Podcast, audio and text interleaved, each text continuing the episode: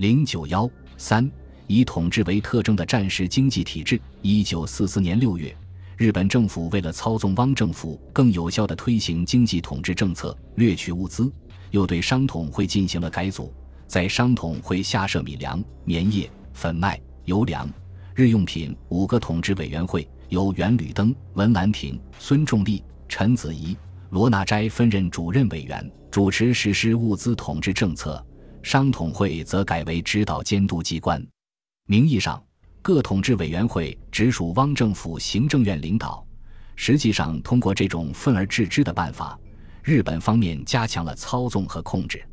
日汪推行的物资统治政策完全超越正常的经济规律，依靠政治、军事强力推行自己的经济政策。不仅为日本侵略战争保障了供给，而且掩饰了日本侵略者掠夺中国战略物资的丑恶面貌，起到了日本商人在日军枪杆子下强制收买物资所无法起到的作用。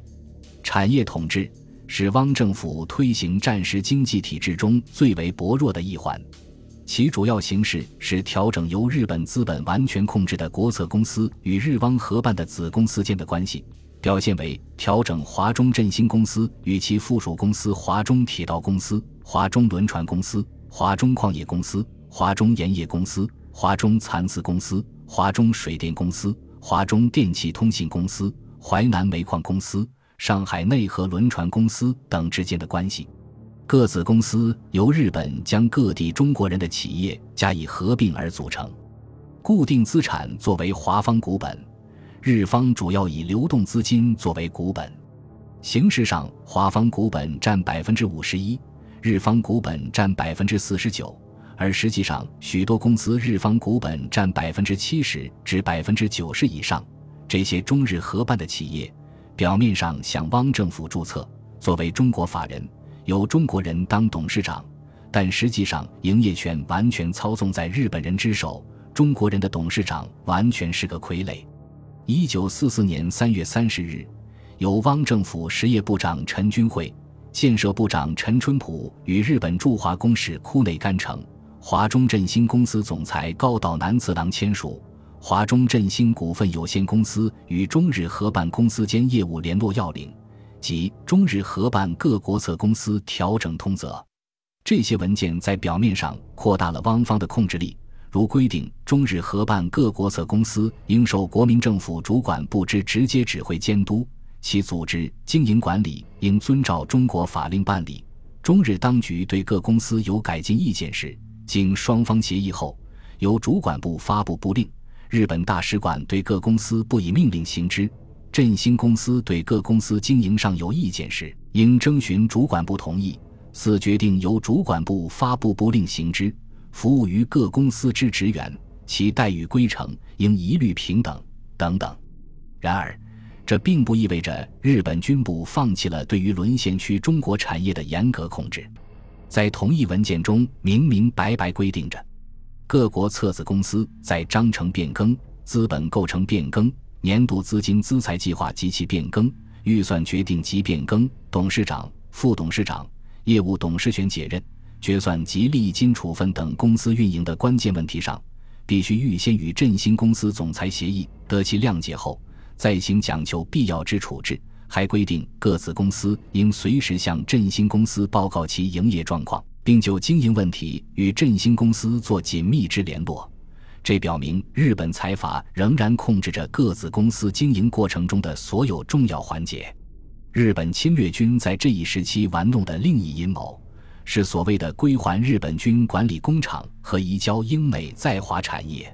在沦陷区将所有华人经营的稍具规模的工厂强行接管，交由日本商人经营，称为军管理。据《申报年鉴》统计，此种工厂在苏浙皖沦陷区共有一百四十家，内纺织厂六十七家，其他工厂七十三家。一九四零年三月。汪政府成立后，即向日方要求交还。日本占领军开始改换方法，逐步解除军管理，其中一部分发还中国资本家。三年中共有六十家。日本推行对华新政策后，为了拉拢沦陷区的中国资本家，决定将所谓军管理工厂全部发还，并将华中蚕丝工厂解散，将所谓有丝厂、绸厂都交还中国业主经营。一九四三年二月至十月，日本军方还分三批向汪政府移交被日军没收的英美在华产业，共一千五百五十一件。一九四四年五月，汪政府还在中国沦陷区发动所谓的收集废金属运动。汪伪行政院制定了《收集废金属办法》，规定以新国民运动促进委员会各分支会及当地行政机关为主干。督斥各区公所办理，其收集范围是：凡一切建筑物内外非必须之金属设备，却可收集而无妨碍者；凡一切非必须之金属物品，却可收集而不妨碍民生者；凡破烂废弃无用之金属及破坏废弃而不能应用之机轮、车轴、路轨、自来水管等，均在收集上缴之列。这是对中国沦陷区人民的一次空前的浩劫。也反映了走向败亡的日汪在战略物资方面的奇缺。直至战争结束，汪政府实际上始终未能对其统治区内的产业实行有效的控制。所谓的产业统治以及交海军管理工厂与移交英美在华产业的花样，在更大意义上是对日本财阀垄断中国沦陷区经济命脉的掩饰。只是这种垄断行径在形势的某些方面改日本军队直接操纵为经由汪政府的间接控制罢了。